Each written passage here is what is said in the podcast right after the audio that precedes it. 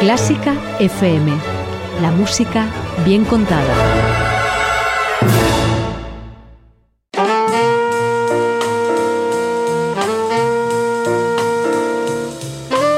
Con el jazz hemos topado. Con Carlos López. ¿Cómo estáis oyentes? Bienvenidos, bienvenidas un día más a nuestro encuentro semanal con el jazz en Clásica FM Radio. Vuelve a ser un honor para mí darme cita con los músicos, intérpretes y compositores de nuestra escena. Además, hoy va a ser un programa muy especial porque al otro lado de mi dispositivo de grabación no voy a tener a un invitado. Si todo va bien y las conexiones y redes wifi o wifi nos respetan, eh, me esperan al otro lado, nada más y nada menos que nueve invitados para contarnos qué significa el título de nuestro programa de hoy y que por supuesto da nombre también al trabajo musical que nos van a presentar, Jazzliza. ¿Sabes que por 5 euros mensuales puedes ayudar a que Clásica FM siga siendo posible? No controlamos tus datos, no te pedimos ninguna permanencia y te ofrecemos regalos y contenido premium. Con tu ayuda permitirás que este programa siga sonando en todo el mundo. Busca la pestaña Hazte mecenas en clásicafmradio.es y únete a nuestro equipo. Para empezar, eh, no quiero contaros mucho, porque para eso están nuestros invitados de hoy, pero sí os adelanto que Yasliza fue es un espectáculo poético musical que se estrenó el 6 de mayo de 2021 con motivo del octavo centenario del nacimiento de Alfonso X y la celebración de las letras gallegas 2021 en honor a Sela Arias. La idea del proyecto corre a cargo de Alberto Conde, pianista, profesor y director de la Big Band del Conservatorio Superior de Música de A Coruña, que interpreta arreglos de piezas clásicas o populares y también composiciones originales como la que nos da la bienvenida sonora de hoy.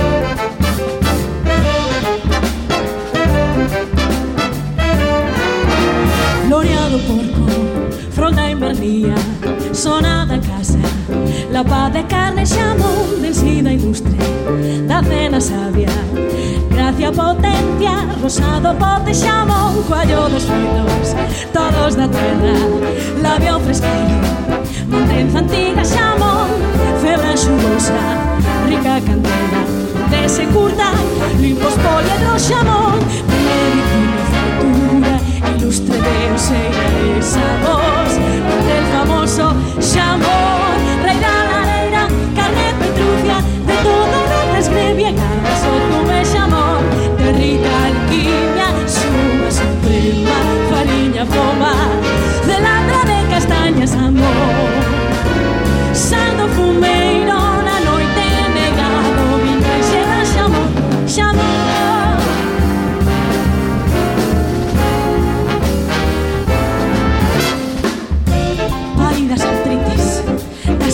neurosis fidalgas, doenzas do pato antergo xamón. Tentación dura para o anacoreta, cor de meixela, carne de lume xamón. Do chan galego, desa dozura, xamei as coces con fachas secas xamón. Sono doecido do triste abstemio farto de vergas, todo ao chirre de xamón.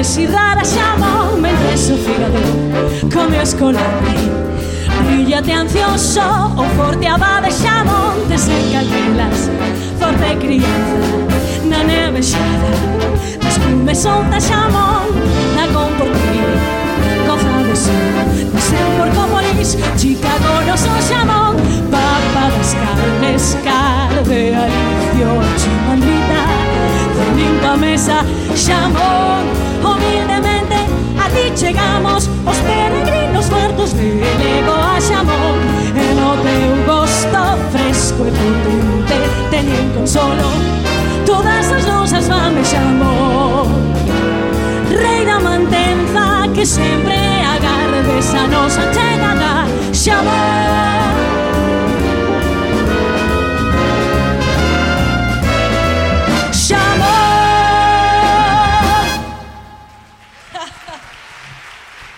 Graciñas. Sonaba, escuchábamos Oda a Samón, un texto de Ramón Otero Pedrallo con música y arreglos de Alberto Rodríguez e interpretada por la Big Band del Conservatorio Superior de Música de A Coruña, dirigida por Alberto Conde como parte fundamental del proyecto Jazz Liza. Pero vamos al grano porque quiero que sean nuestros invitados de hoy quienes comenten pues todos los pormenores de, de, este proyecto y como os decía, pues bueno, voy, a, voy primero a hacer un saludo general a nuestros nueve invitados de hoy. ¿Cómo estáis? Bienvenidos a Clásica FM y a Con el Jazz hemos topado. Hola, ¿qué tal? Hola, Hola muy buenas. Buenos días. Buenos días. Buenos días a todos. Habéis visto, esto es un reto para mí también, ¿eh? esta conexión ahí a, a 9, 10 personas somos los que estamos hoy grabando, pero bueno, yo creo que vamos a intentarlo y si las redes wifi nos funcionan, pues todo irá bien. Un poco así, a, a grosso modo, eh, para que los oyentes se sitúen, pues les digo lo siguiente, que aquí hoy estamos Alberto Conde, que es el director del proyecto y director de la Big Bang, es el, también el, el, creador de esta idea. Eh, alumnos de esa Big Band del Conservatorio de A Coruña, como os decía, Sander Ulloa, Alexandre Cabanelas, Jesús Bravo, Esteban Lavigne. También hay profesores como son King García, Hansel Luis, un coordinador literario, luego hablaremos también con, con él, Luis Cuntín, y también el compositor de una de las obras que escucharéis durante el programa de hoy, Lucas Cobo. Así que, pero bueno, un poco. Me voy a dirigir en primer lugar al director, si me permitís. Porque bueno, además de ser su segunda vez eh, aquí en Clásica FM, pues es, como os decía, el director musical y artístico de la Big Band del Conservatorio, creador de esta idea original, si no me equivoco, y al que dirijo, Alberto, la primera pregunta. ¿Cómo surgió Jazz Liza? ¿Cuál fue el motivo de arranque de este proyecto? Y bueno, cuéntanos un poco a, rasgos generales para ponernos en, en situación. Hola a todos. Este proyecto nace después de 14 años de trabajo en el Departamento de Jazz del Conservatorio Superior de La Coruña, partiendo de que desde el primer momento que se creó esta especialidad, teníamos como objetivo la puesta en práctica interpretativa de las obras de nuestros propios alumnos. Eh, dentro del departamento hay unas, unas eh, aulas o digamos materias relacionadas con la interpretación y también hay otras relacionadas con la composición y arreglos. Entonces, combinar y coordinar este tipo de, de materias con los diferentes profesores ha sido un poco el reto de este departamento desde sus inicios hasta hoy en día. Y fruto de todo este trabajo han ha habido diferentes proyectos que se han realizado en épocas distintas.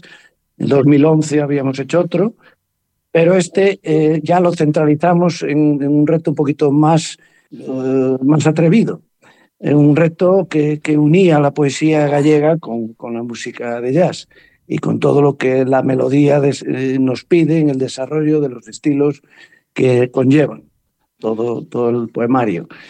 Eh, un poco esta es la base fundamental del inicio del trabajo. El trabajo se empezó a realizar sobre el 2014 y se pudo, no, 2014 no, 2018 creo yo. Y, y, se pudo poner en práctica en el 2021. Era para hacerse en el 2020, pero por culpa de la pandemia no se pudo hacer y se trasladó al 2021 y afortunadamente lo realizamos. Todo esto surge también porque hay eh, un proyecto que es en realidad la Big Bang, ¿no? Y yo me quería dirigir ahora un poco también al resto de profesores, que tenemos dos representantes. King García, como os decía, el contrabajista, que toca también en, en, estos temas, y Hansel Luis, que es trompeta y, fiscorno. Bueno, os doy la bienvenida de nuevo eh, a King y, a Hansel. ¿Qué aporta a la, a la enseñanza musical superior contar eh, con esta formación dentro de un conservatorio, porque sé que no todos los conservatorios lo tienen. Vosotros sí. Eh, contándonos un poco vuestra experiencia como profesores, eh, cómo es la convivencia, cómo ha sido desarrollar un proyecto junto a, los alumnos, que también, bueno, además de ser enseñanza, es convivencia, eh, no sé, qué, qué, aporta y qué tiene de ventajoso, por decirlo de alguna manera, trabajar con una Big Band en el conservatorio. Si me permitís, eh, la Big Band, claro, es el máximo exponente sonoro de, la música de jazz.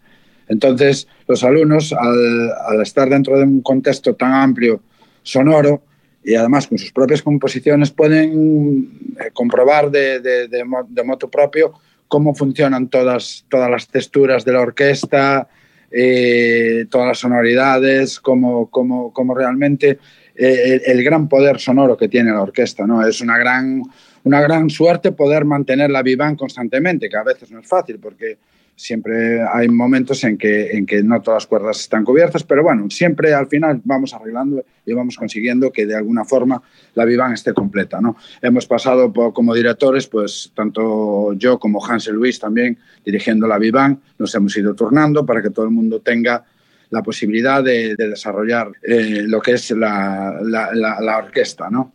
Eh, como director y, al mismo tiempo muy importante que los alumnos puedan de alguna forma todo ese trabajo tan arduo que es la composición, que está dirigida en este caso por Alberto Conde y los arreglos, ¿no?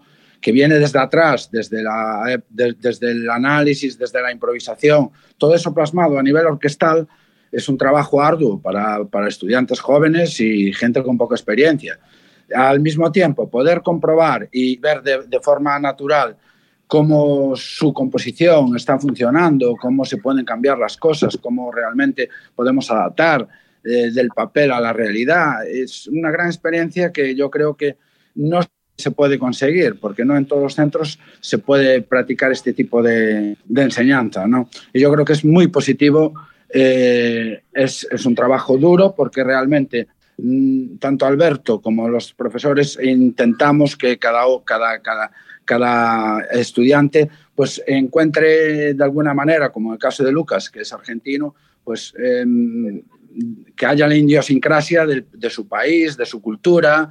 En el caso de Sander, pues tiró por un poquito por, por la música tradicional gallega. En el caso de, bueno, hay, como hemos pasado ya llevamos 16 años en el departamento, hemos visto todo tipo de músicas y siempre alentando un eh, de alguna forma eh, lo que es la idiosincrasia de cada, de, de, de, donde uno, de dónde parte realmente, ¿no? De dónde parte tu cultura para que esté de alguna forma intrínsecamente mezclada con ellas, ¿no? Esa es la apuesta del departamento, o lo que yo considero.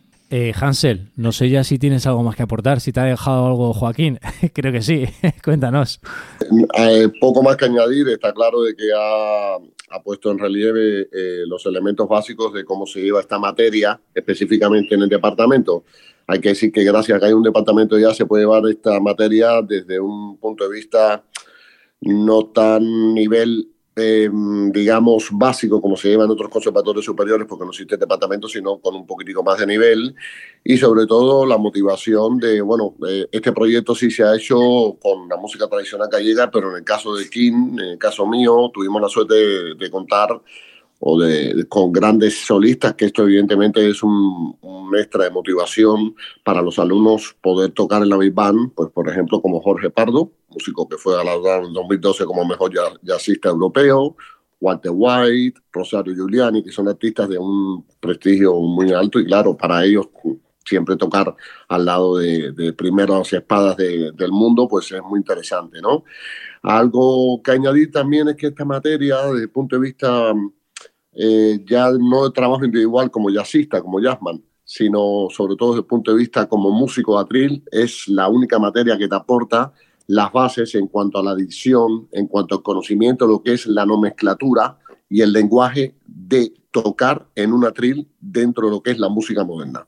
Está claro que muchos de ellos, como conozco Sander, por ejemplo, otros músicos están también ahora en formaciones que evidentemente requieren de una dicción moderna. Está claro que si por poner el caso de Sander, no hubiese pasado a lo mejor por la Big de conservatorio y no hubiese tenido a lo mejor el látigo de algún profesor que fue, que fue sobre todo, digamos, eh, bastante pues, eh, exigente con las secciones en, total de, los metales, ¿no? Pues eh, eso evidentemente sería mucho más difícil. Entonces también el lado, digamos, de la materia incluida dentro del plan de estudios, que evidentemente podría reforzarse mucho más, pero bueno, ya nos damos con un canto en los dientes porque evidentemente son alumnos, la mayor parte de los alumnos, o el, el 100% de los alumnos llegan sin una formación de grado medio previa porque no existe. Entonces, bueno, en este sentido es una materia y un proyecto, bueno, pues que apoyamos todo. Así que bueno, quería añadir eso nada más. Bueno, y a todo esto, el proyecto Yasliza eh, no solamente es un proyecto musical, sino también literario, y para ello, pues tenía que contar, me imagino, con un asesor o coordinador, y en este caso es Luis Contín. ¿Qué tal, Luis? Bienvenido. Y bueno, quería... Hola, ¿qué tal? Buenos días. Quería que aportaras un poco a los oyentes, pues tu perspectiva, cuál fue tu trabajo en este proyecto, cómo fue combinar pues ese apartado literario con el engranaje musical. No sé si Alberto, como director general, te tuvo que dar muchas indicaciones. Cuéntanos un poco. Vamos a ver, yo he venido colaborando con Alberto en algunos ámbitos y una, dimensión de mi colaboración con Alberto pues tiene muchas veces que ver con explorar o profundizar la dimensión programática de sus proyectos, que es una característica muy significativa de todo lo que Alberto hace.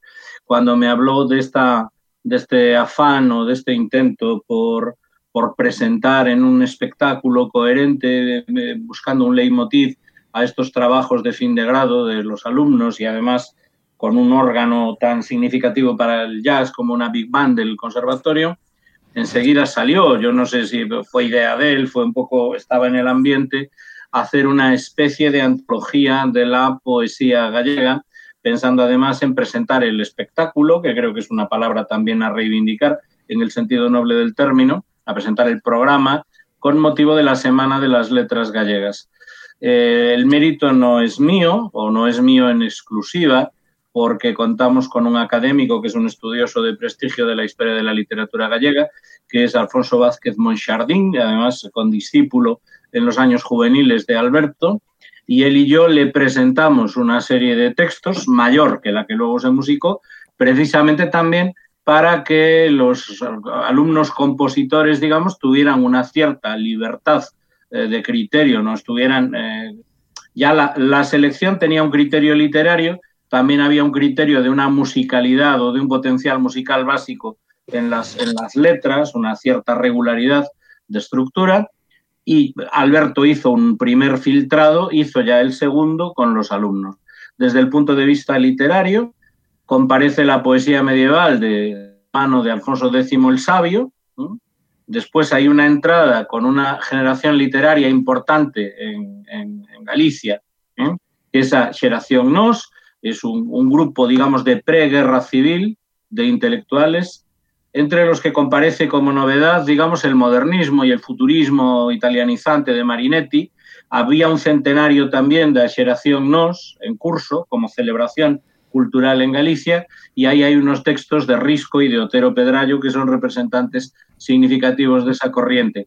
Estaba también con anterioridad Curros Enríquez y Rosalía Castro, que representan el momento de resurgimiento, resurdimento en galego, de, la, de nuestra literatura, digamos, eh, autóctona en el siglo XIX, y luego una selección tal vez más arbitraria, pero de voces muy destacadas de la poesía de posguerra, eh, en cuatro casos todavía personas vivas. Alguna nos acompañó en el espectáculo.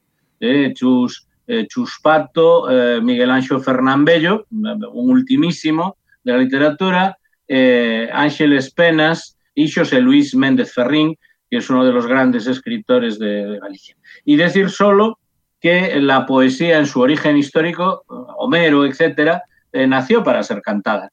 Y entonces no hacemos nada más, o el proyecto no hizo nada más. A veces la poesía parece una cosa oscura, difícil, inaccesible y tal. Y yo creo que pues eh, le hicimos aquí un, un servicio a la cultura, con mayúsculas, hermanando el jazz, que también tiene sus raíces en el blues y tal, pues en el jazz en distintas expresiones eh, contemporáneas, con esta panorámica de la poesía. Y solo destacar una cosa más. Era el homenaje este año en las letras galegas a Sheila Arias, mujer, pues poeta de vanguardia, mm, malograda, era una mujer joven, ¿eh? pero falleció hace unos años, y con la que Alberto había colaborado componiendo música original. Esta música se puso allí, está en el DVD y estuvo en el espectáculo, y yo tuve el privilegio de recitarla, acompañado por Alberto al, piano. Pero era una composición original de Alberto que él había estrenado en su día con la propia Sheila.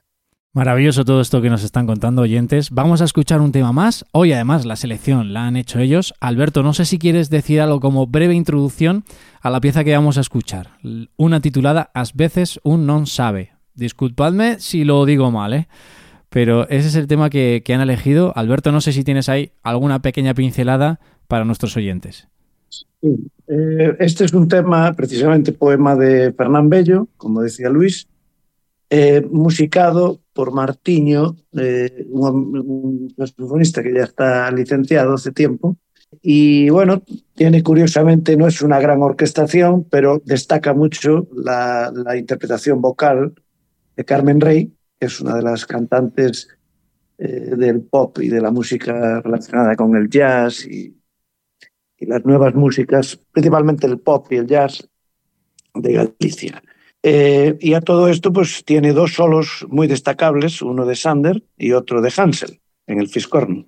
Y bueno, escucharla porque creo que es un tema, aunque no, no es muy vanguardista, pero sí que es un clásico que tiene una interpretación destacable por parte de estas tres personas y, y principalmente de Carmen.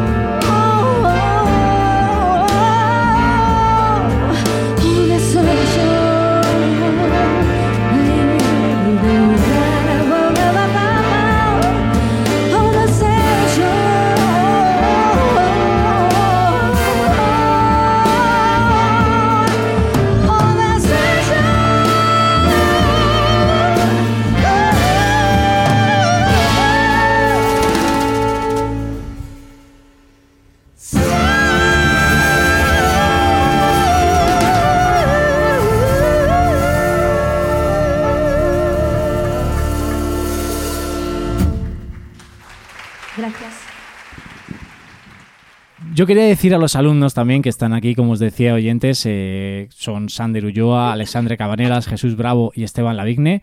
Me podéis contestar ahora en, orden, en el, orden que queráis. Eh, pero bueno, como alumnos y miembros de, la Big Band del Conservatorio, con esto que están diciendo los profesores, eh, ¿vosotros pensáis que vuestra formación hubiera sido completa sin ella? ¿O todo lo contrario? ¿Pensáis que ha sido una experiencia enriquecedora y que es necesario y obligatorio un poco como decía Hansel, de contar con una Big Bang, porque esto abarca un aprendizaje que de otra manera hubiera sido imposible. Pero bueno, resumiendo, contarnos un poco vuestra experiencia y, ya está. Y aunque estén aquí los profesores, no sé si todavía seguís siendo alumnos, ¿eh? Ahora no, esto con lo que digan no vale poner un cero ahora, ¿eh? Vamos allá. yo, por ejemplo, yo, por ejemplo, acabé ya el año pasado pero bueno, estoy bastante de acuerdo con, con Hansel. la Big Band es la formación que más, es más completa, porque desde el punto de vista del músico eh, como decía, pues tienes que saber tocar en sección, que es totalmente distinto a tocar tú solo con una, con una sección rítmica. Tienes que saber tocar en sección, pero después también tienes otros momentos en los que tienes un solo y ahí de repente pues también tienes que eh, centrarte en la improvisación dentro de cada estilo, que por eso quizás este proyecto fue tan interesante porque fue como multidisciplinar. Por una parte, eh, trabajamos lo que es la sección, el sonido de orquesta. Por otra parte, tuvimos unas clases de improvisación, porque no es lo mismo improvisar en un swing que improvisar en, en un, por ejemplo, el, tema de, de, Lucas, un tirando a tango, es totalmente distinto, es un lenguaje totalmente distinto y entonces como que nos fuimos empapando de todos los lenguajes que fuimos tocando y eso quizás para mí fue lo más, lo más interesante, porque hicimos un poquito de todo, de todo. Ah, bueno, no sé, yo un poco lo, lo mismo que, que, él comentaba. Al final, como también, también en los temas tocábamos muchos muchos palos diferentes, no era no, no, estaba todo centrado en un único estilo, sino como era composiciones propias de alumnos y arreglos propios, al final vas, vas pasando por muchos géneros dentro del mismo proyecto, digamos, y te acaba aportando mucho más. Y al final es, es, lo que dice él, tocar en sección con, con, otros, por ejemplo, en nuestro caso, con, con otros saxos y tal, te, tienes que amoldar los unos a los otros para, para sonar a conjunto, no, no sonar individual, como es en otros, bueno, en otras asignaturas. Yo más de lo mismo, o sea, es una formación que requiere mucha concentración, ¿no? Cada uno tiene eh, su papel y, y, empastar y conseguir que eso suene es complejo. De ahí la cantidad de ensayos que, que hubo y, y, bueno, luego eran, eran temas con, variados y con bastante complejidad. Entonces, bueno, eh, requería de, un, de una concentración bastante importante. Esteban. Sí, pues eh, lo que han ido diciendo mis compañeros y también a nivel rítmico había bastante riqueza, bastantes compases o tipos de compases diferentes. Eh, en fin, yo creo que fue algo muy enriquecedor para todos y, que, y con mucha fusión que siempre viene bien en, la, en el aprendizaje de un músico. ¿Era la primera vez que tocabais en Big Band? Imagino que no, ¿o sí?